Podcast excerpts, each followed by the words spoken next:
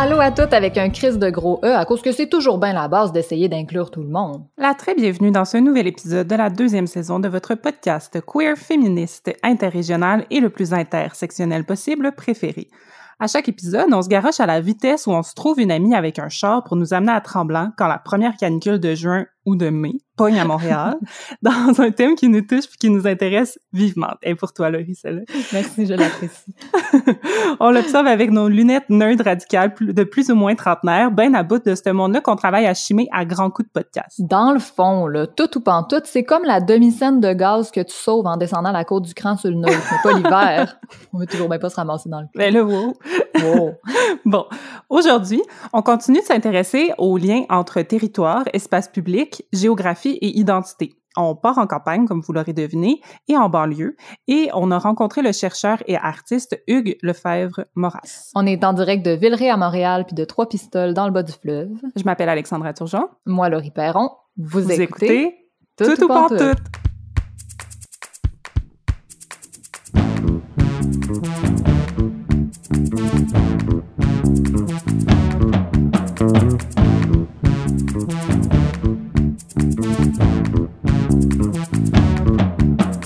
Saviez-vous que vous pouviez participer financièrement au projet de Tout ou Pantoute en vous abonnant sur notre Patreon?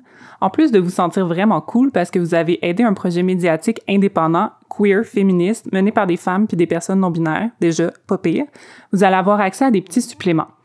Vous allez avoir accès à nos entrevues complètes avec nos invités, en plus d'avoir des surprises secrètes envoyées direct chez vous par la poste. Puis une fois par mois, on fait un stream en direct avec vous autres, puis des fois des invités spéciales. Tous les détails sont au patreon.com slash toutoupantoute. Mais inquiétez-vous pas, notre podcast va toujours rester gratuit, puis ben on sera vraiment pas fru si vous vous abonnez pas. C'est déjà vraiment bolé que vous nous écoutiez. Merci d'être là. OK, on retourne à l'épisode. Il y a déjà quelques semaines, on a fait un premier épisode sur les liens entre territoire, espace public, géographie et identité en parlant avec la chercheuse Célia Benciali euh, de l'espace public, puis de comment celui-ci, ben, il appartient pas à tout le monde de la même façon. Célia nous avait parlé de ses recherches vraiment fascinantes à Montréal-Nord et on avait continué la discussion entre nous en parlant de la ville, des espaces en ligne, puis on avait commencé à parler un peu de la campagne et de la forêt. Euh, puis aujourd'hui, ben, on continue notre road trip, puis on sort carrément de la métropole pour parler d'identité, de queerness, de féminisme et de géographie rurale. J'ai rencontré Hugues Lefebvre-Moras. Hugues est étudiant à la maîtrise en design de l'environnement à l'école de design de l'UQAM. Ses travaux mélangent recherche scientifique, écriture créative, art visuel et design, et euh, il porte principalement sur les espaces de sexualité et de socialisation queer, sur les réalités régionales des, des communautés de LGBTQIA+, et sur les représentations contemporaines de la crise du VIH-Sida. Récemment, il a rejoint le conseil d'administration d'Espace LGBTQ+, un organisme qui travaille à la création d'un centre communautaire LGBTQ+, à Montréal, et il planche sur un projet de podcast qui s'intéresse aux droits et aux réalités des personnes séropositives, ça va sortir à l'automne, surveillez ça. Si euh, vous reconnaissez sa voix ou le sujet qu'on va aborder, c'est probablement parce qu'elle a participé à notre podcast préféré euh, juste après le nôtre, Deux filles le matin, dans l'épisode euh, sur les lieux de cruising gay. Vraiment un bon épisode qu'on vous recommande chaudement. On va le mettre dans les notes de l'épisode. Bref, Hugues est un bolé du sujet en bonne et due forme. J'ai vraiment adoré jaser avec Hugues et j'ai vraiment hâte de vous présenter notre discussion. Alors, allons-y!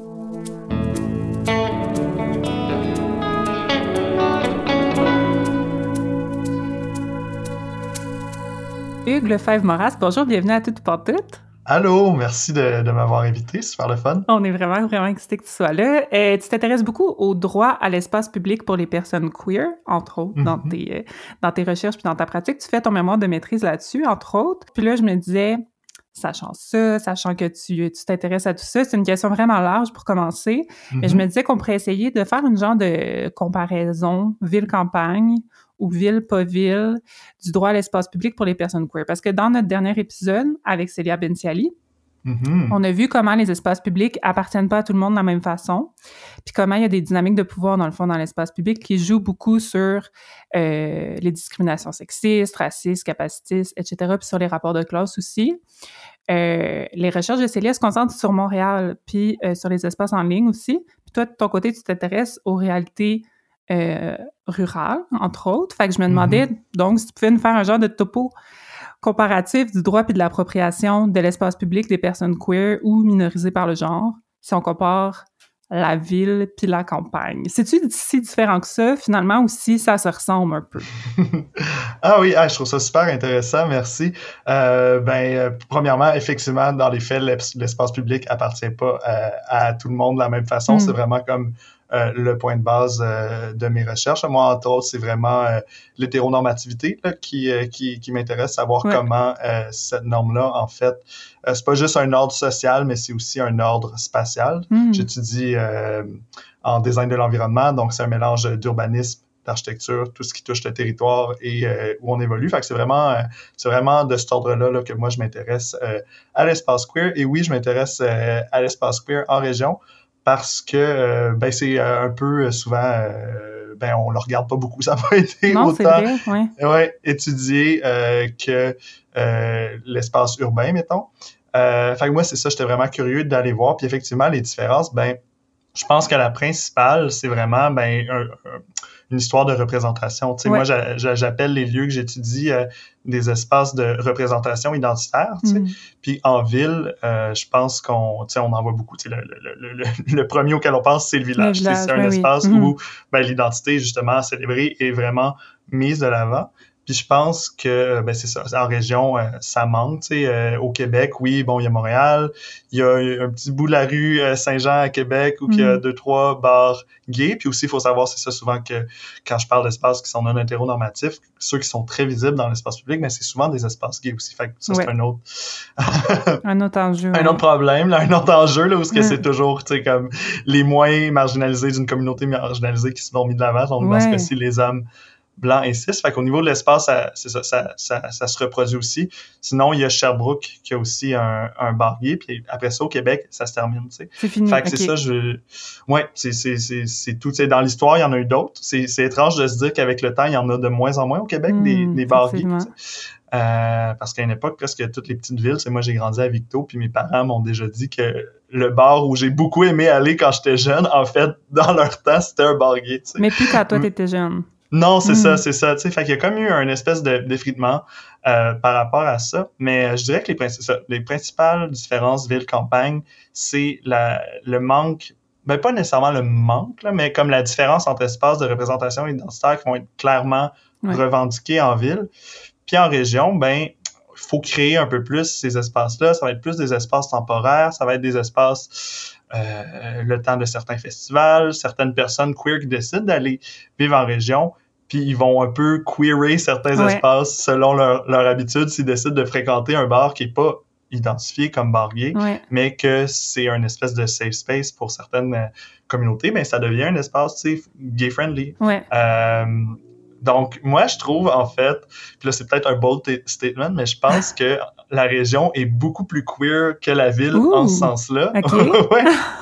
ben, tu sais, la ville va, être très queer aussi, mais quand on, c'est ça, quand on pense au village et tout, c'est vraiment plus des espaces euh, LGBT, tu sais, et, et, souvent gay, là, je le disais, là, plus gay. Donc, ça fait en fait que c'est des identités qui sont super définies.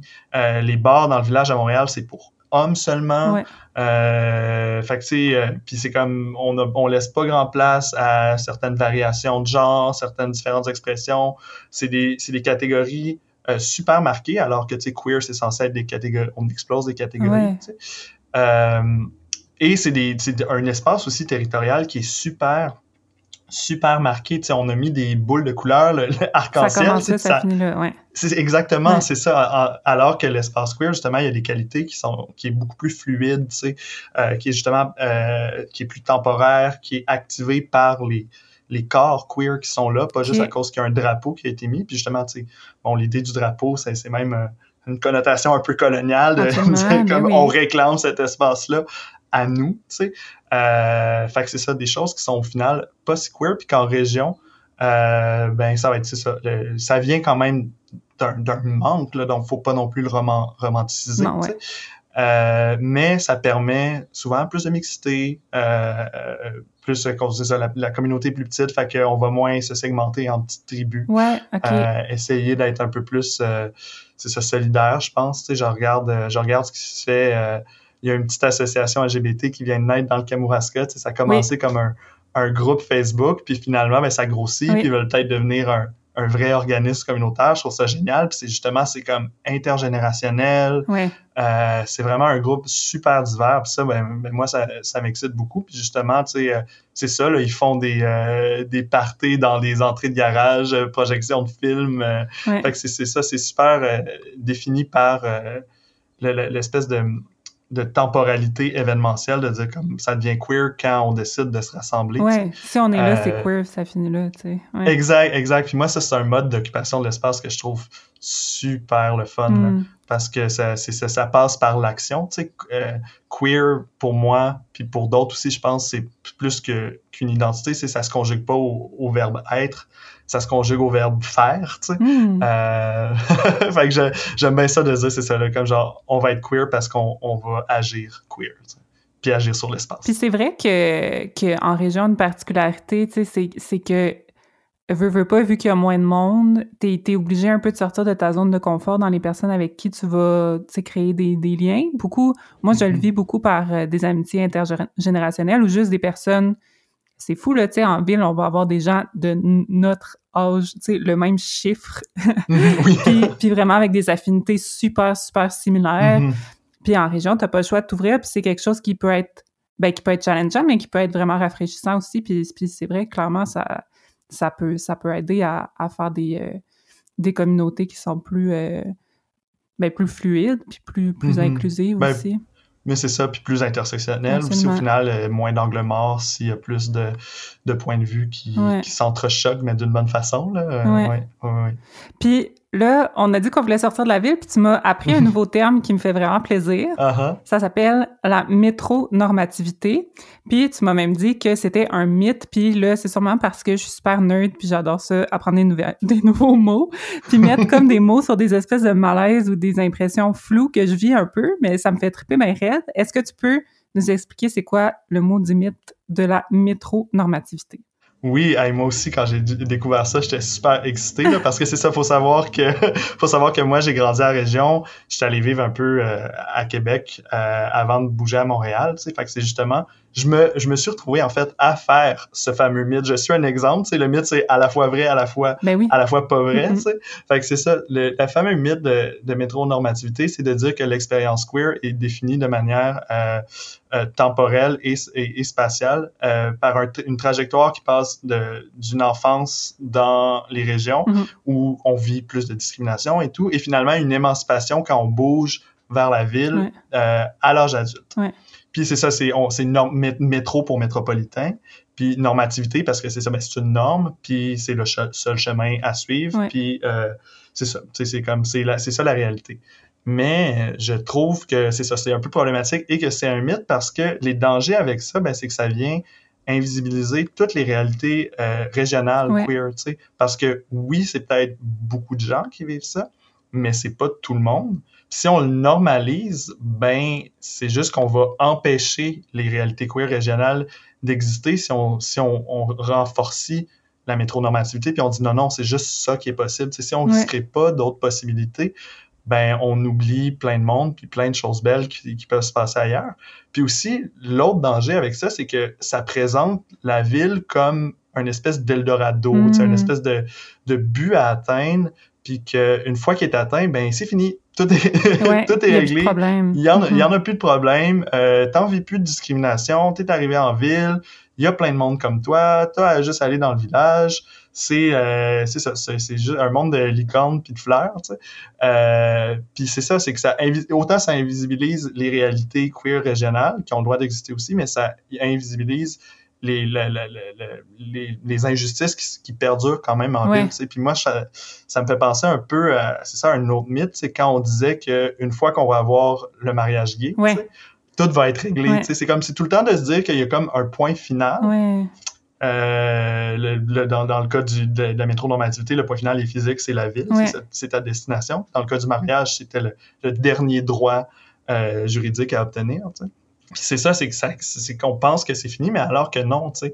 Il y y a plein d'autres choses euh, à régler. Puis comme, comme on le disait aussi tantôt, y a- dans notre communauté, il y a différents degrés de marginalité. Ouais. Fait que si des hommes blancs peuvent adopter euh, puis se marier, Ouais. ben ça, ça veut pas dire que par exemple, les personnes trans, euh, si on peut, ils peuvent toujours pas utiliser les salles de bain qu'ils veulent, euh, c'est pas réglé. Là. Non, c'est ça. fait que c'est, de dire, ça, non seulement c'est, c'est ça, la métronormativité euh, va oublier euh, les régions, mais elle va aussi faire croire que tout est réglé. Ouais.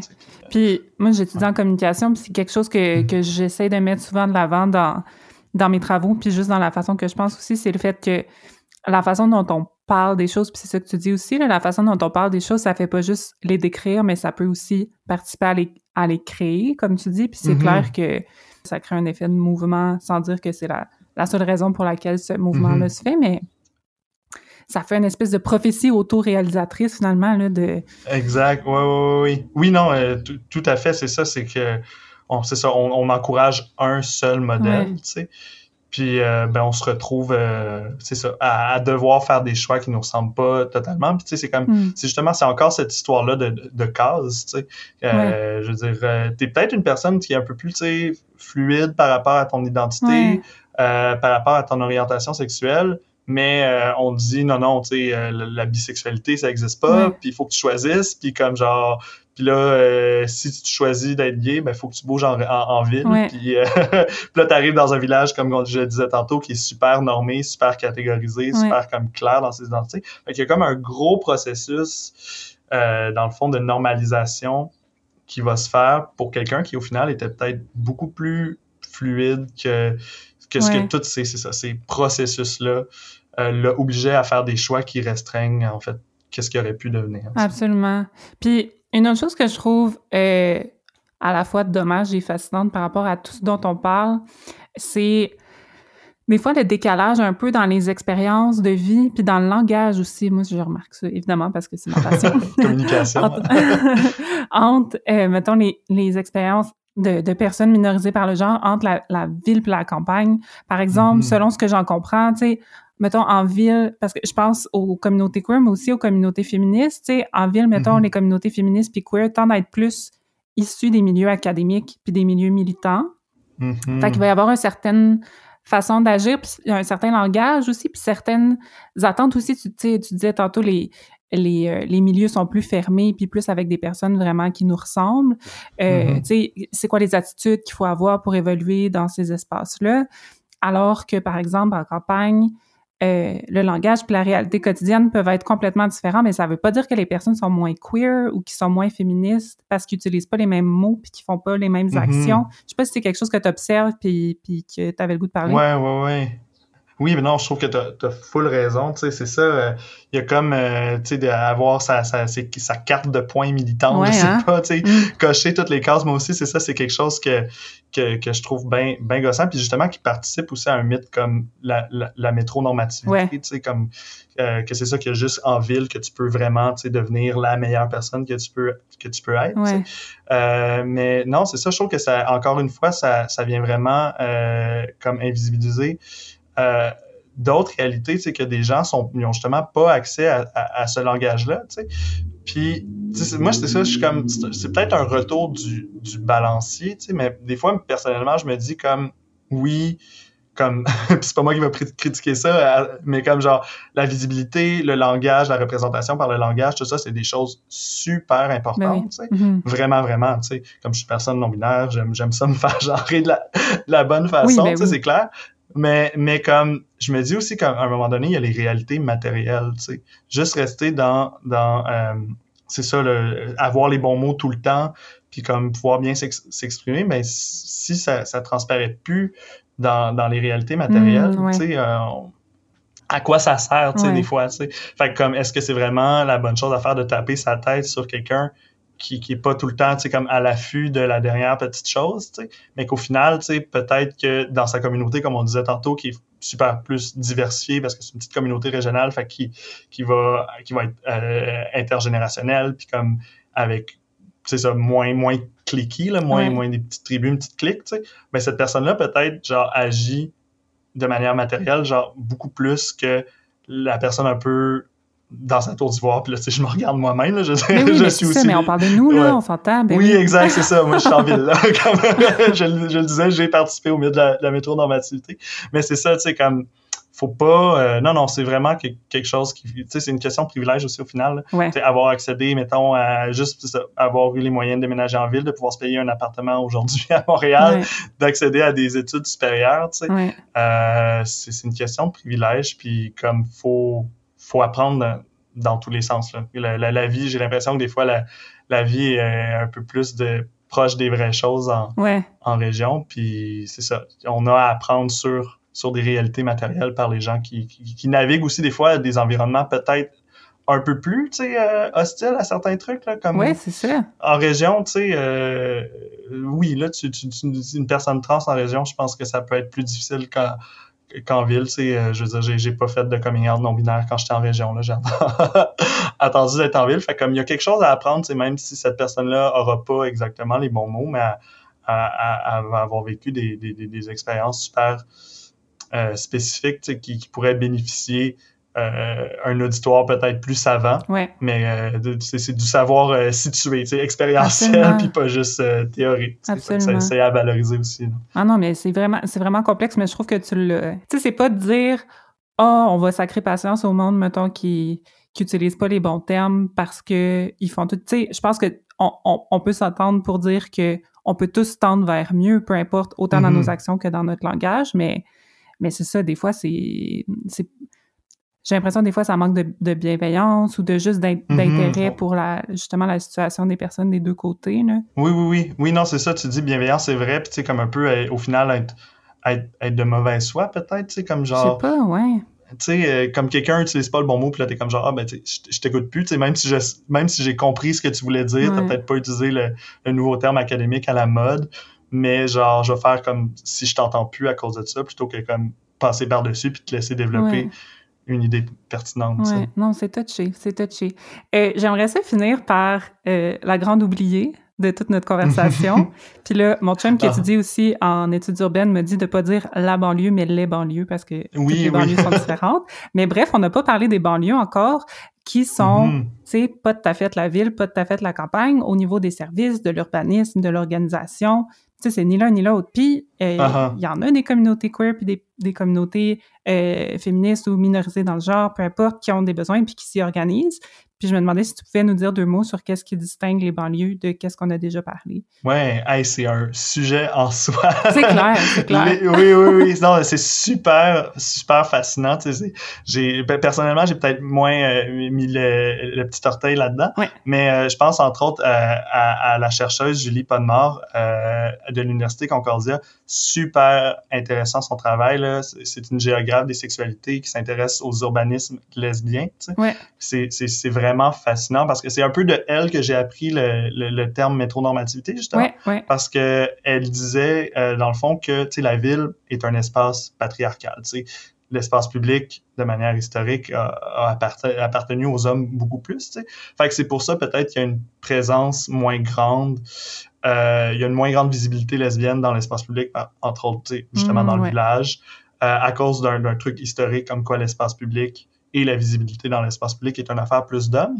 donc elle disait que les, les urbanismes lesbiens étaient donc euh, brisaient ce mythe-là de la métronormativité parce qu'ils sont allés s'installer ailleurs. Tu sais. Puis je pense que c'est ça, c'est vraiment intéressant de regarder ça comme comment la banlieue en fait est aussi un imaginaire comme à aller reconquérir de, de manière queer. Il y a, aussi Ka- Karen Tongson, euh, une chercheuse américaine qui a, qui a fait ça dans les banlieues de, de LA. Puis elle- comme ça semble être l'oublié aussi de justement le, le rapport ville-campagne a été un peu regardé, tu sais, la campagne moins, mais c'était quand même l'opposition binaire à la ville quand on voulait parler de réalité euh, de réalité queer. Euh, mais c'est ça, donc la banlieue, ça reste comme un espace à investir. En fait, Puis c'est vraiment intéressant parce que on pense que la banlieue, tu sais, euh, c'est tu sais, c'est super comme le cliché capitaliste euh, hétéronormatif, c'est les petites familles Famille. nucléaires, Ouais, c'est ouais. la consommation, c'est métro, boulot, dodo, tu sais, c'est comme, c'est vraiment comme l'archétype de la vie de la vie normative, tu sais.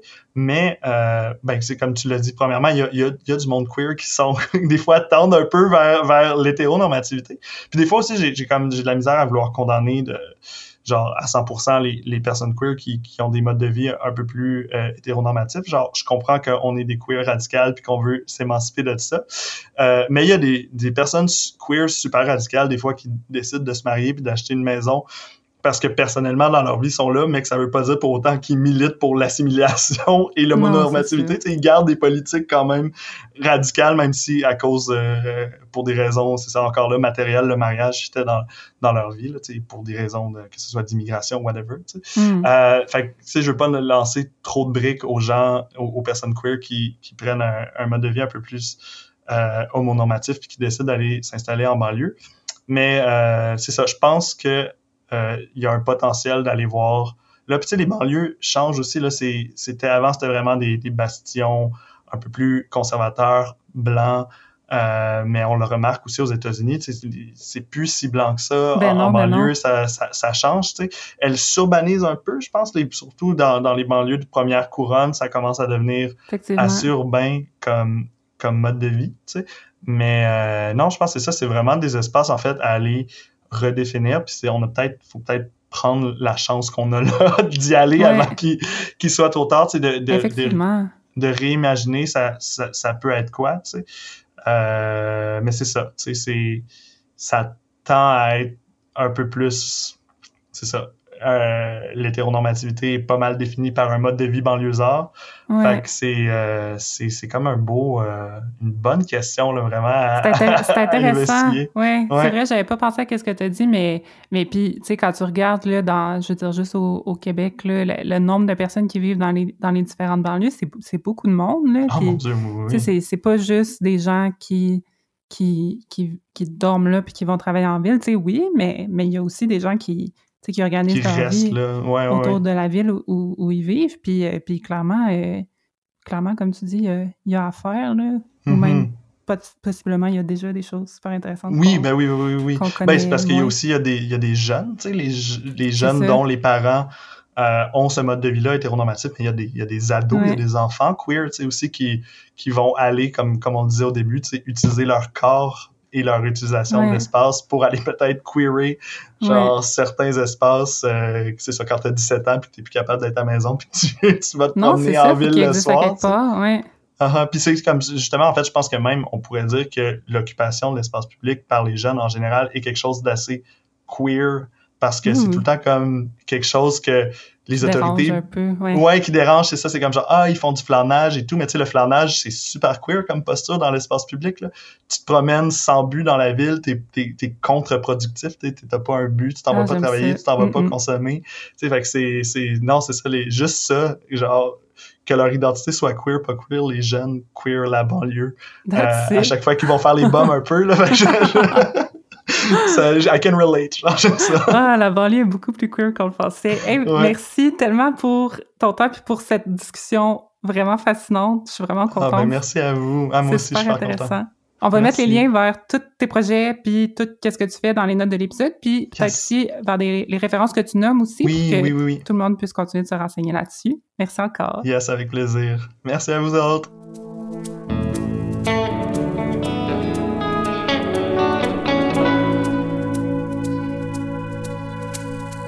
Merci encore tellement à Hugues Lefebvre-Moras. Crime que c'était intéressant cette entrevue. Je suis vraiment curieuse de savoir, Laurie, qu'est-ce que tu as pensé de l'entrevue? Parce que, comme Hugues, toi aussi, euh, tu as fait un passage depuis la région vers la grande ville, puis tu encore en ville aujourd'hui. Ouais. Ben, cette entrevue-là m'a vraiment beaucoup touchée. Je sais que je le dis à chaque fois, mais c'est vrai, c'est la, la vérité. Parce que, ben, oui, moi aussi, j'ai participé au mythe de la métronormativité. Mm. J'ai bien aimé apprendre le mot, d'ailleurs. Ouais, avoue. Puis, euh, ouais, j'avoue. Puis, ben honnêtement, je me sentais coupable avant même de le faire, avant même de partir. Fait que c'est quand même vraiment émotif, là, pour moi, de parler de tout ça, mais je vais essayer mm. de, de, me gérer. Euh, D'abord, je pense qu'il est important de se rappeler que notre génération, ben, on a grandi en pleine période d'exode rural. Puis pour hmm. les gens en région, c'est quand même relativement marquant. au début des années 2000, je me rappelle qu'on parlait d'un autobus rempli de jeunes qui quittaient la région par jour au Saglac. Ah ouais. C'est hein? énorme, le rythme était vraiment effrayant. Euh, puis pour ceux qui savent pas, ben, pas mal toutes les régions éloignées ont vécu ce phénomène-là d'exode, euh, principalement au début des années 2000 jusqu'à aujourd'hui. Puis ça se replace tranquillement, mais il y a juste la Gaspésie, île de la Madeleine, qui arrive à renverser la vapeur vraiment, puis à accueillir plus de jeunes en. Mm-hmm. ailleurs, ben ça ralentit, mais ça se poursuit. Puis moi, ça, ça a teinté beaucoup euh, émotivement mon, mon départ du lac, mettons. Euh, je me rappelle que quand j'ai vu des amis quitter Saint-Félicien euh, pour euh, n'importe où, Sherbrooke, Montréal, Québec ou la ville en général, moi, je leur en voulais d'abandonner la région. J'étais Mm. vraiment plus dans, dans la colère, un peu de comme on a grandi ici, on est bien, puis toi, tu, tu nous laisses tomber, tu me laisses tomber, tu laisses tomber la région. J'avais beaucoup ça. Puis ce, ce mythe de la métronormativité-là, en même temps, moi, je le sentais vraiment dans mes tripes. Il fallait que je parte pour explorer, pour m'explorer moi aussi, avant de revenir m'installer. Je savais pas où ça me mènerait. Je savais pas que j'aurais des enfants, que j'élèverais en ville. J'avais aucune idée, mais, mais je pensais vraiment retourner, puis c'était vraiment important pour moi. Hmm. Euh, mais finalement, bon, je suis pas partie pour ça. Puis j'ai aucune idée. J'ai réfléchi souvent à où la vie m'aurait mené si j'étais restée là-bas. Ouais. Parce que les avantages de la ville, dans mon cas, c'était vraiment au niveau artistique ou au niveau identitaire que je les recherchais. Mais on peut pas dire que je les avais pas là-bas.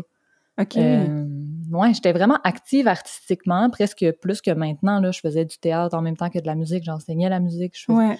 Je faisais plein de trucs. J'avais, j'avais des amis queer, même si on se définissait pas encore comme ça, Ouais. dont plusieurs sont encore là ou sont retournés. Puis j'aurais sans doute pu faire un grand bout de chemin dans mon développement identitaire, puis ma quête de bien-être, mais c'est quand même une des principales raisons qui ont fait que je suis partie au final. Huh. Puis euh, là, je, excusez, je suis sur une grande lancée, mais c'est un sujet qui me passionne vraiment. Hey, mais c'est vraiment intéressant. Go! Yes! Euh, mais je trouve que l'exode rural, justement, ça fait en sorte que c'est eux qui diffèrent de la norme en quittant plutôt qu'en façonnant puis en adaptant le lieu, Ouais. sans mettre la responsabilité sur ces personnes-là. Là. Euh, C'est pas mon but, mais ça fait aussi en sorte d'amenuire la représentation, puis donc la visibilité Ben en oui. région, puis de maintenir donc l'incompréhension, puis l'impression de distance entre les personnes queer qui s'exilent, entre autres, là, queer ou autres, mais puis les gens qui restent. Puis tu sais, autant que c'est normal d'avoir mal au papier quand on mange de la sauce piquante la première fois, ben je, je trouve que c'est normal d'être surpris, surprise ou curieux, curieuse la première fois qu'on entend parler de non-binarité, de masculinité toxique puis de racisme systémique quand on côtoie presque uniquement des gens cis et blancs par défaut, mais pas parce qu'on est borné. C'est juste que autour, c'est ça, la réalité. Ouais, parce qu'il y a un phénomène que les autres s'en vont, tu sais. Hmm. Exact. Puis c'est sûr qu'on peut apprendre puis s'éduquer par nous-mêmes, mais on va avoir plus tendance à le faire sur des sujets qui nous concernent ou nous intéressent quand ça Ouais. concerne nos amis, des gens qu'on côtoie. Euh, mais c'est c'est quand même difficile de se lancer dans un sujet dont on connaît même pas l'existence. Puis Ben euh, tout ça pour dire que oui, je suis partie du lac, j'ai participé à ce mythe-là. Puis même si je le vois, le clash culturel, quand je retourne, j'ai vraiment beaucoup de misère avec les critiques qu'on fait des gens de région de façon globale. Euh, je trouve que c'est vraiment fréquent. Je trouve que c'est pas fair. Mm. Je trouve que nos milieux militants sont vraiment durs envers les réalités régionales. Mm. Euh, toi, puis Hugues, vous en parliez dans l'entrevue, mais la question du vocabulaire moins théorique, là, qui fait qu'on reproche aux gens d'être euh, transphobes, misogynes, capacitistes, c'est quelque chose qui me saute d'en face à chaque fois que je retourne. On oublie Ouais. constamment l'oppression que nous, en tant que personnes ultra éduquées en ville et informées théoriquement sur plein de sujets, on peut faire vivre aux gens qui assurent finalement quotidiennement notre survie, comme on en a parlé dans le dernier épisode avec Anne-Sophie Entre autres, c'est vrai. avec Belle Grand-Fille, ouais. Ou toutes ces personnes-là qui n'ont pas approfondi autant les théories et concepts de l'existence de façon académique, mais leur réalité puis leurs idées sont pas moins valables, sont ancrées dans le réel, dans le matériel, dans quelque chose qui échappe souvent à nos généralisations, Ouais. puis malgré nos études là, puis nos réflexions philosophiques. En Ah, tout cas, je trouve qu'on manque de considération, puis qu'on met le monde de région ou le monde qui sont restés tous dans le même bateau, puis de façon souvent quand même péjorative. Ouais, vraiment. Puis c'est ça, ça m'amène à un point vraiment touché, mais que je pense que c'est important qu'on en jase des fois. Puis présentement, il y a un gros mouvement de colonisation des régions par les Ouais. militants, militantes queer puis féministes autour de moi. là. Ouais. Euh, particulièrement ben, dans ton bout, Alex, à Mais Trois-Pistoles, oui. c'est super présent. euh, Ouais. au- aussi ailleurs. Puis ça me fait vraiment sourire là, de voir les régions se queerifier, puis les gens être confrontés à des nouvelles réalités, puis s'adapter. Mais, on savait que ça s'en venait, j'ai j'ai l'impression qu'il y a souvent un double standard dans le discours. Puis les gens qui s'adressent à moi, parce que ça arrive souvent, je pense que c'est parce que je viens de région que mes amis ou les gens qui, qui s'exilent ont tendance à me parler de l'intensité de l'oppression qu'elles vivent dans les régions où elles choisissent de s'installer. Genre les gens de la ville qui s'en vont en Oui. région, t'en parles. Ah, ouais. Ouais, exact, pour comme Ouf. me montrer comment c'est tough, mais je le sais comment c'est tough. J'ai grandi là, je me suis construit là, Ouais. puis je trouve vraiment pas ça fair. Je suis comme toi, tu as choisi d'aller là, tu es adulte. Tu sais, adulte, on a plus d'outils, notre identité est plus formée, on a le pouvoir de bouger si on n'est pas bien. C'est un privilège, là, de, de, de, changer de région, là, on s'entend. Exact. Pas tout le monde qui peut se le permettre. C'est ça. Puis c'est clair que c'est tough. C'est sûr que tu te fais regarder euh, quand tu vas à l'épicerie, que c'est whack. C'est sûr que tu te fais mégenrer. Il y en a des oppressions réellement qu'on vit. Euh, forcément, en allant s'installer dans une région éloignée, comparativement à rester dans un, nos milieux safe space où tout le monde est habitué avec euh, le vocabulaire, mais reste que je trouve qu'il faut reconnaître, comme tu dis, que c'est en partie un privilège d'aller s'installer et non juste une oppression qu'on survit. Puis que demander à des gens non-stop de watcher leurs privilèges de personnes cis, par exemple, mais sans watcher les nôtres de personnes ultra scolarisées, ouais. ben c'est pas génial. Ouais. C'est ça. Mais je veux pas dire que c'est pas fin d'aller s'installer en région. C'est bien correct, c'est beau, c'est fort, ça vaut la peine. Puis je pense que ça peut faire vraiment du bien pour les jeunes comme moi ou comme d'autres qui vont y naître puis grandir dans les prochaines années. De voir ces gens-là arriver. Ouais. Mais il faut faire attention de ne pas sombrer dans une approche colonialiste en étant toute une gang d'anticolonialistes. En tout cas, ouais. Euh, ouais, faut swatcher. C'est ça mon point pas populaire. Euh, je pense qu'il est plus populaire que tu penses, ton point, même si pas nécessairement dans nos milieux, parce que comme on a parlé avec Hugues, tu sais, en tout cas, je, vais parler plus tard de mon, de mon parcours géographique parce qu'il est, en tout cas, il est, comme en, trois temps, là, mais, mais tu sais, on fait, on fait partie de ce monde-là, fait qu'on on parle de nous, fait que je pense que c'est correct qu'on soit, soit critique par rapport à ça aussi, mais effectivement, c'est, mais on dirait que j'avais pas pensé à ça de cette façon-là, que c'est effectivement un choix puis un privilège et non quelque chose, tu sais, oui, il y a une partie de l'oppression qui est subie, mais il y a une partie euh, du choix qui, qui doit être assumé. Puis, tu sais, je pense que c'est une question de, de je sais pas, d'essayer d'être curieux par rapport à, la réalité de, de l'autre, puis euh, des deux mm-hmm. côtés. Puis, des fois, peut-être, on s'attend tout le temps à ce que l'autre soit plus curieux. Tu sais, on parlait de, de, de, se braquer quand on vit des, des choses, tu sais, dans l'épisode précédent, mais c'est ça aussi, là, tu sais, quand, quand c'est difficile, on a l'impression qu'on est peut-être euh, qu'on vit ça plus difficilement que la personne en face, mais c'est compliqué pour, pour, les, pour les deux groupes, je pense. Puis, mais ça peut apporter du positif aux deux groupes en même temps. Absolument. Mais tant qu'on est dans une optique de dialogue, tant qu'on n'est pas là en mode euh, ben là, moi, je sais comment il faut que ça se passe, ou je sais. Euh, ben, mettons, là, je parle pas de, de mes genrages, c'est normal de savoir comment on veut être genré ou, tu sais, juste clarifier, mais, mais en général, tu sais, de, on s'entrepresse non-stop aussi dans nos milieux safe. Ouais. Fait qu'après, d'amener ce fonctionnement-là, qui n'est pas parfait, même si on essaye fort, à des gens en l'imposant, j'ai pas l'impression que c'est une solution. J'ai l'impression qu'il faut que ça se jase. Puis il y en a plein de la belle solidarité en région. Je pense que ça fait 40 fois que j'en parle, mais, mais les gens, ils se parlent, ils s'écoutent, ils se voient, tout le monde. Ça, c'est ça va aussi avec le fait que les communautés sont plus petites, les villes sont plus petites, tout le monde se connaît. Tu sais qui est l'enfant de qui, frère de qui, cousin de qui, ami de qui? Puis ça fait en sorte que, veut, veut pas, il y a du soutien qui vient avec ça, puis qui est beau aussi, tu sais. En tout cas. Ouais. Puis, euh, mais qu'est-ce que tu disais, ça me faisait penser à, tu sais, comment ça doit être vécu difficilement. Mais tu sais, c'est la même chose, je trouve, euh, comme euh, entre les générations, là. Tu sais, d'avoir tout le temps du monde qui vient te dire comment vivre, alors que toi, tu sais, comme, c'est pas sais, je pense que dans certains cas, c'est pas nécessairement que tu les as pas eu ces réflexions-là, c'est juste que faut que tu vives avec les réalités matérielles autour de toi, là, mais tu sais, parce que tu sais, moi, je viens d'Abitibi, puis je me dis, que ça doit être rochant, tu sais, le monde qui s'en vont en ville à l'école, puis qui reviennent les étés, puis qui se mettent à dire à leurs parents comment vivre, puis tu sais, à être super comme judgmental envers comme les autres. Tu sais, moi, je me, je me rappelle, là, je retourne en ville, puis je faisais est-ce que tout est pareil comme quand je suis partie? Le monde, il bouge pas ici. Tout le monde est, tout le monde stagne, mais comme, ben non, là, c'est juste comme un autre, tu sais, ça stagne à Montréal aussi, c'est juste ben d'une autre façon, là. oui, puis on n'évolue pas sur les mêmes affaires puis les mêmes sujets parce qu'on n'a pas le même entourage puis les mêmes enjeux autour de nous. Ouais, non, c'est ça. Enfin. Euh, une autre chose que je trouve intéressante par rapport à toute cette question-là aussi, c'est euh, la question de l'anonymat. Euh, mm-hmm. tu sais, dans un milieu plus grand versus un milieu plus petit. Fait que, tu sais, soit, tu sais, comme, comment, comme en ville, tu peux te perdre dans une foule puis être n'importe qui, puis comment, dans un milieu plus petit, ben, tout le monde sait t'es qui. Tu sais, tu peux pas aller à l'épicerie sans dire salut, ça va, ouais, à quelqu'un. puis euh, c'est une caractéristique matérielle super importante de toute cette euh, discussion-là. Puis, tu sais, je me dis, l'absence d'anonymat, des fois, tu sais, comme être reconnu dans ton milieu, donc dans un milieu rural, mettons, ou, de banlieue, ça peut être euh, ça peut nous permettre de se sentir exister, mettons. On peut se sentir plus. Tu sais, tu parlais de, de ton euh, de ton parcours artistique en région. Tu sais, moi aussi, là, mm-hmm. je me rappelle quand j'étais arrivée en ville, je trouvais ça difficile. Tu sais, comme j'étais, je faisais full de théâtre, de musique, etc. Quand j'étais arrivée à Montréal, tu sais, j'étais pas de calibre. J'ai trouvé ça super dur au niveau de mon identité parce que j'étais la fille bonne en théâtre, tu sais.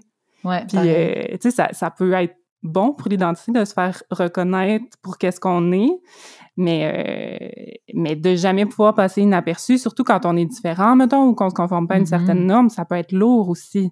Fait qu'on peut avoir l'impression d'être toujours en représentation, puis on peut jamais se perdre dans une foule. Fait que c'est comme, je sais pas, c'est un, c'est un, un, concept que je trouve intéressant par rapport à cette discussion-là. Oui, vraiment. Puis c'est tough parce que c'est vrai que c'est à la fois valorisant, puis à la fois, euh, ça peut être intrusif aussi, mais oui, c'est un gros concept. Mais, mais vous parliez dans l'entrevue aussi de comment ça peut favoriser l'intersectionnalité au final, ça. parce que comme il y a moins de gens, tu sais, à Montréal, euh, je sais pas, mon cercle proche a cinq ans de gap d'âge maximum. On a tous les intérêts sensiblement, pas sensiblement les mêmes, je dirais exactement les mm-hmm. mêmes, tu sais, alors qu'en région, euh, ben c'était pas ça. Tu sais, mon cercle d'amis, c'est sûr qu'il était très blanc mais il comprenait comme mon amie Anne que j'aime d'amour qui a 20 ans de plus que moi qui est la personne dont je suis la plus proche dans la vie hmm. d'autres amis de 10 ans plus vieux notre cercle proche avait une trentaine et plus d'années de différence les gens avec qui je jouais au théâtre avaient 60 ans puis c'était mes amis aussi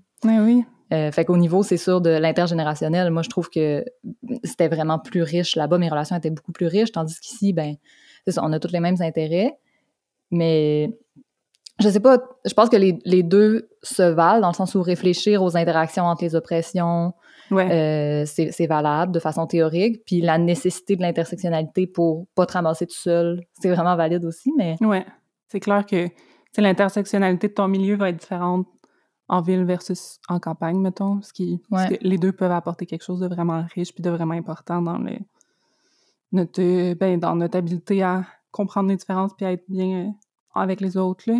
Je pensais à une autre chose aussi dont on n'a pas parlé dans l'entrevue, mais que je trouve comme quand même majeure. Mais je sais pas trop ce que j'ai à dire avec ça, j'ai juste le goût qu'on de t'entendre là-dessus. En fait, là, c'est l'apport du numérique dans, dans, dans tout ça, tu sais. Euh, euh, moi, ça me fait juste penser aux applications de rencontres, là, parce qu'en mm -hmm. Abitibi, encore une fois, tu sais. mais puis ici aussi, là, je suis rendue dans le bas du fleuve, mais tu sais, comme trouver quelqu'un, mettons, tu sais, à un moment donné, tu connais, là, t'es allé, t'es allé, ben allé au primaire pour secondaire avec le monde, là, fait que tu, tu sais c'est qui, là. Fait que là, à un moment donné, t'as le goût d'aller voir plus loin. Ben oui. fait que là, mais tu sais, mettons que t'es à Amos en Amityville, ben là, grâce à Tinder, tu peux aller tu peux rencontrer du monde à Rouen ou à Val d'Or, tu sais, où tu peux... Puis même, même dans une région super grande, même sans que ça soit pour d'été, tu peux rencontrer du monde vers... Euh, tu sais, par exemple, ici, tu sais, il y a un groupe Facebook de, de personnes qui sont féministes, puis tu sais, là, est-ce que ça vous tente qu'on fasse une ligue de, je sais pas, de balmol féministe, tu sais, puis là, ça va être des gens de, de, de Kamouraska à, à, Rimouski ou à Matane, tu sais, qui vont, qui vont pouvoir se parler de divers, intérêts, puis ben, ça peut être vraiment positif pour, justement, pour la rencontre, puis pour euh, rencontrer euh, du monde avec des intérêts similaires, ce qui des fois peut être plus difficile dans des petits milieux. Oui, absolument. Puis je trouve que particulièrement chez les jeunes, tu sais, c'est un peu, euh, comment je dirais, à 16 ans, au lac, si t'as pas ton permis de conduire, t'es pogné chez vous. Oh my God, oui. Puis je pense que c'est pareil dans plein de régions. Tu sais, les distances sont pas les mêmes. On peut uh-huh. pas se rendre en transport en commun. Il est inexistant dans plusieurs villes où il fonctionne entre les villes et villages, mais une fois ou deux dans la journée. Faut que tu leur pognes en revenant. Tu sais, c'est compliqué les déplacements. Fait que là-dessus, Internet peut vraiment faciliter de se créer une communauté entre gens qui ont des intérêts ou des oppressions ou quoi que ce soit, des, des points communs, mais qui sont minoritaires dans leur, dans leur lieu, dans leur coin, qui se sentent un peu tout seuls. Fait que je pense que tu parles des applications de rencontre, mais je pense même à Instagram, je pense à n'importe quel réseau social qui permet de, se réseauter entre nous. Puis oui, c'est vraiment, euh, c'est vraiment intéressant. Probablement, que j'aurais plus célébré ou fronté les différences qui me rendaient vraiment gênée puis insécure si j'avais su à quel point toute la culture qui va avec est super riche, est super belle. Puis je pense que c'est super important. On va, on va vous donner aussi plein de références intéressantes qui peuvent être en ligne. Là, je pense à Diversité 02 au Lac-Saint-Jean ou euh, au Guide des ressources LGBT d'Interligne qui recense partout, à, travers plein de régions, plein de types de services, autant les bars que les sexologues. Que...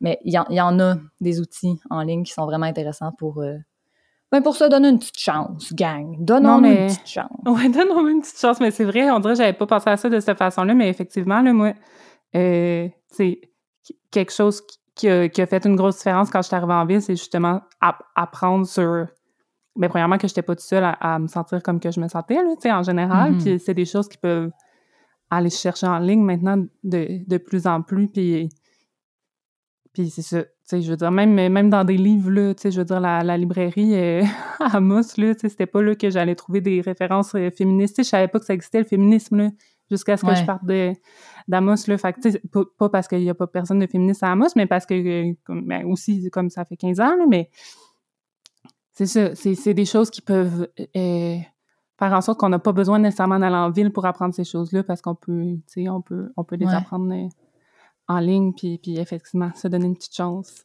Oui. J'ai eu une, euh, une réflexion quand même sentimentale puis peut-être un peu symbolique par rapport à ça. Je sors complètement de mon, de mon rôle habituel de nerd, mais c'est ça, ça m'a... ça.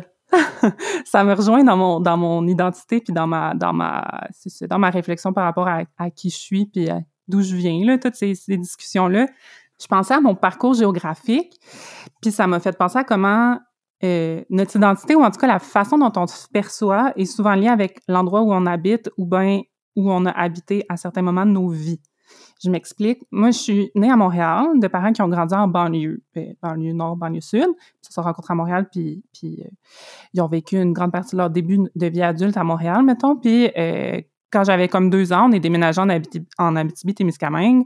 Mon père est encore là, c'est là que j'ai grandi.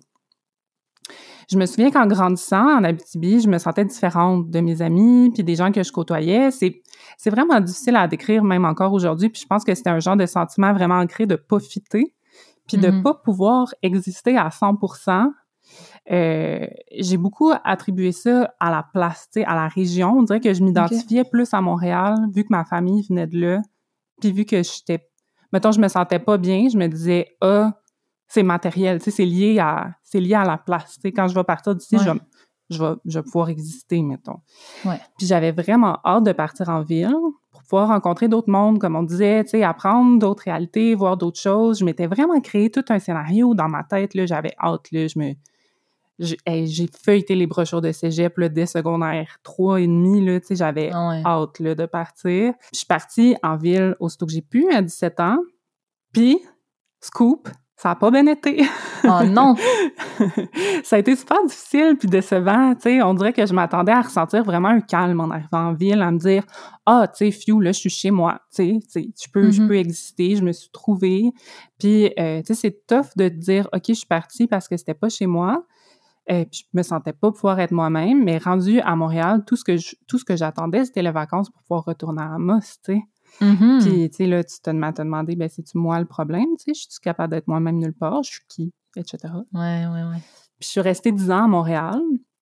Euh, puis là, récemment, euh, j'ai encore bougé. Puis là, je suis rendue dans le bas du fleuve, tout comme plusieurs euh, compatriotes de la ville, etc. puis là, j'ai vraiment comme plus que jamais ici un sentiment d'appartenance puis de calme. Puis j'ai plus envie de bouger comme pour mm. la première fois de ma vie. Je me sens que je me sens comme pas rushée par mon environnement. Je me sens comme que je peux me déposer, mettons. Ouais. Puis je me questionne beaucoup à savoir pourquoi. Tu sais, pourquoi pas la BTB, mais le bas du fleuve? Parce que, tu sais, c'est à quel point c'est différent. Tu sais, il y a des différences, mais c'est quand même, tu sais, je serais capable de les nommer, là, mais c'est quand même euh, euh, superficiel, mettons, comme, euh, comme différence au, bout du compte. Puis ça m'a fait réfléchir au bagage des lieux. Puis c'est là que, que je veux mmh. en venir à toute l'histoire qu'on peut comme associer à un lieu. Tu sais, moi, je suis super sentimentale avec les lieux, là, genre quand ma grand-mère a déménagé, comme ça m'a brisé le cœur. Tu sais, ma mère, elle a déménagé, ça m'a brisé. Tu sais, comme je m'attache vraiment au lieu, je, je, leur, je, leur, attache des significations super émotives.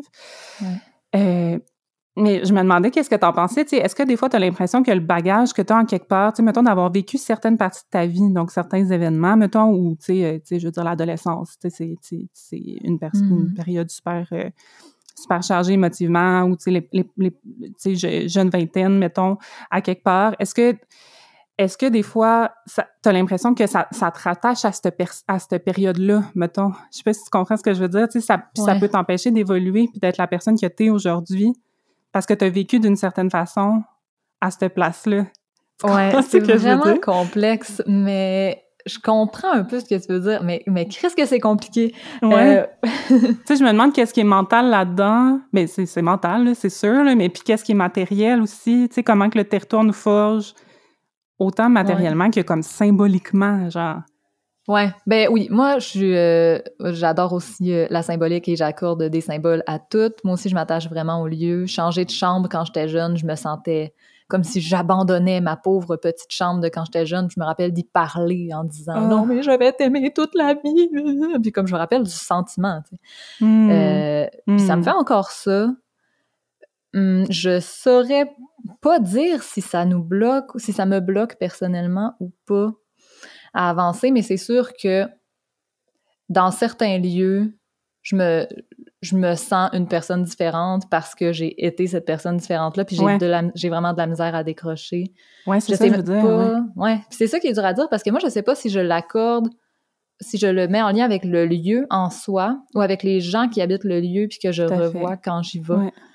Parce que ces gens-là m'ont connu d'une certaine façon, puis que le lieu se souvienne ou pas, ces gens-là se souviennent. Puis là, si je clash avec ça, des fois, je sens que c'est comme si je crachais là-dessus, si je reniais ça.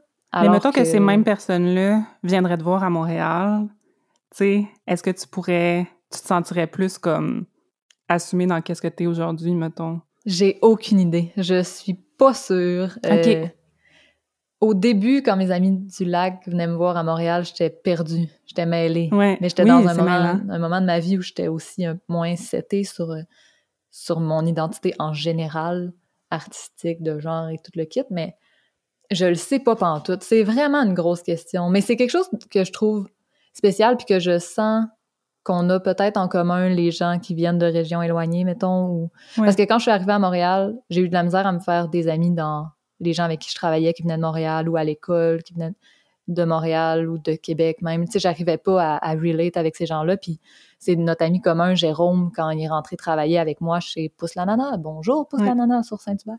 Jérôme qui vient d'Abitibi, qui est mon plus oui. ami, c'est ça. Ouais, on se retrouve dans personne de régions éloignées, oui. Ben vraiment, moi, ça m'a sauvé. Même, j'étais comme, quand on a lié ces deux groupes-là, la gang de l'Abitibi et la gang du lac, on appelait ça Almos, parce que c'est Alma puis Amos, mais vraiment, ça, ça je sais pas, ça me faisait du bien. Je sentais qu'on se comprenait plus ou qu'on était plus capable de discuter dans le jeu.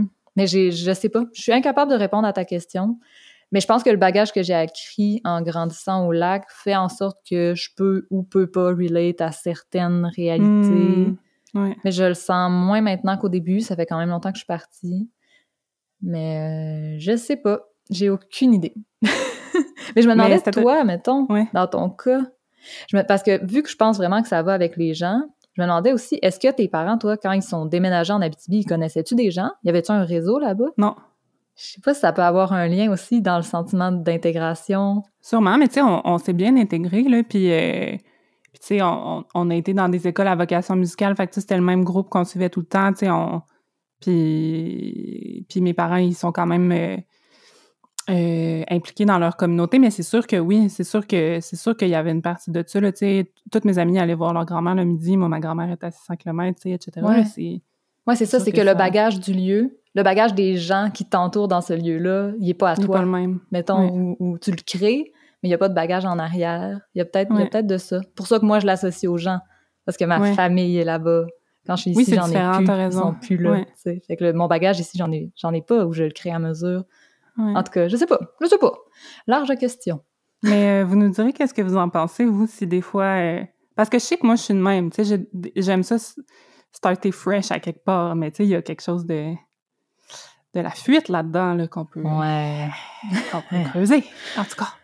On va euh, laisser ta psy creuser. Oui, c'est ça. Je vais, faire ma thérapie, là. Je vais vous lâcher. Et la mienne. on les salue.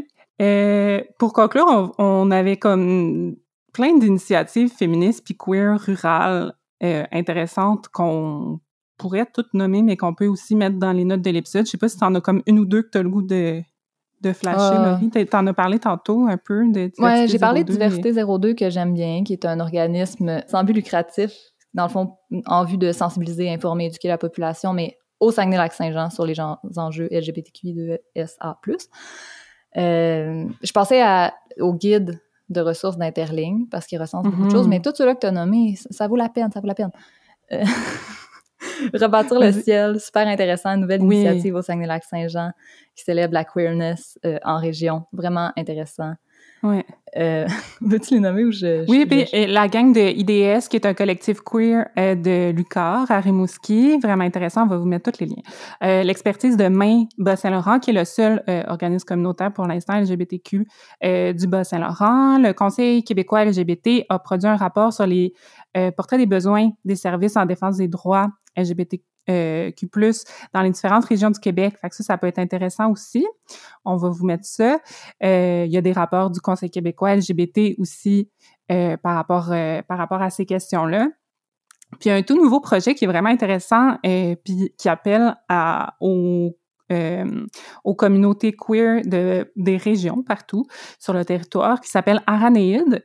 C'est un projet de magazine pour promouvoir l'art et la représentation queer en région. En- euh, C'est beaucoup basé euh, au Bas-Saint-Laurent en ce moment, mais, euh, mais euh, tu sais, pas seulement, là, il appelle, il appelle des gens de- d'un peu partout. Fait que ça, ça vient tout juste de naître. Pour le moment, il y a un exemple, un, un- un numéro de la, la revue qui est, que vous pouvez vous procurer en ligne. Puis ils sont aussi toujours intéressés à, avoir des propositions d'art, que ce soit euh, littéraire, que ce soit art visuel, etc. Euh, notre euh, invité d'un des derniers épisodes, Leila Sofiane, a, signé un texte dans le numéro qui est disponible en ce moment. Fait que si ça vous intéresse, on vous invite à aller découvrir Aranéide, de ce projet de magazine pour promouvoir la représentation queer en région. Oui! C'est ce qui va conclure cet épisode de Tout ou Pantoute où, ma foi, on s'était penché sur notre, euh, notre sentiment complexe par rapport à ce sujet. Parfois complexe, on a hâte de savoir qu'est-ce que vous en pensez. Euh, si vous avez réalisé le métro normatif Dream, si vous avez bougé de ville en ville, si vous êtes bien chez vous puis vous avez jamais bougé, On a le goût de vous entendre, fait que, puis de vous lire. Gênez-vous pas pour nous écrire sur nos médias sociaux. On s'appelle tout avec un gros E, petit S ou pantoute, puis on est sur Instagram, Facebook, puis on a même un courriel, tout ES ou pantoute à gmail.com. Yay! Aussi, on vous invite à nous écrire si vous pensez qu'on peut s'améliorer d'une quelconque manière. C'est quoi nos angles morts? Qui on oublie? Qu'est-ce qu'on oublie? N'hésitez pas à nous aider à être meilleurs. On essaie de tendre vers la perfection, mais on sait bien qu'on n'est pas à veille de l'atteindre. On a aussi une section sur notre site web pour nous contacter qui s'appelle le courrier du cœur. Si jamais vous voulez nous envoyer une liste ou une carte géographique des lieux queer et féministes de vos régions, Eh on la oui. prend. C'est un va beau cadeau pour nous. Euh, si vous avez une passion, un talent, une expertise, puis que vous aimeriez partager ça avec le monde entier via un réseau de diffusion tellement fort qui coupe même pas en traversant le petit parc, ben, écrivez-nous. On veut vous connaître. On est toujours à la recherche de nouveaux sujets et de personnes de tous horizons pour en parler avec nous en ondes. On veut sortir de nos cercles. Help. Please! Euh, là, on prend une petite pause d'une semaine pour finir d'enregistrer nos prochaines entrevues. Fait qu'on vous, revient pas jeudi prochain, l'autre, avec un tout nouveau thème pour conclure notre deuxième saison. Fait que ça va être notre dernière mini-série de deux épisodes euh, à partir de dans deux semaines. On a hâte de vous retrouver déjà. Merci à Hugues Lefebvre-Moras pour ton apport tellement important à cette discussion qui nous fascine, comme vous l'avez bien entendu. On surveille ces projets euh, espace LGBTQ+, euh, pour euh, suivre l'avancement du projet de centre communautaire à Montréal et le projet de podcast qui va sortir à l'automne sur avec Coxida sur les droits et les réalités des personnes séropositives. Merci à Audrey Laperrière pour notre visuel. Merci à Marie-Ève Boisvert pour le montage. D'ailleurs, savez-vous que Marie-Ève a son propre projet audio? Ça s'appelle Brèche cérébrale et on va mettre le lien dans nos notes de l'épisode.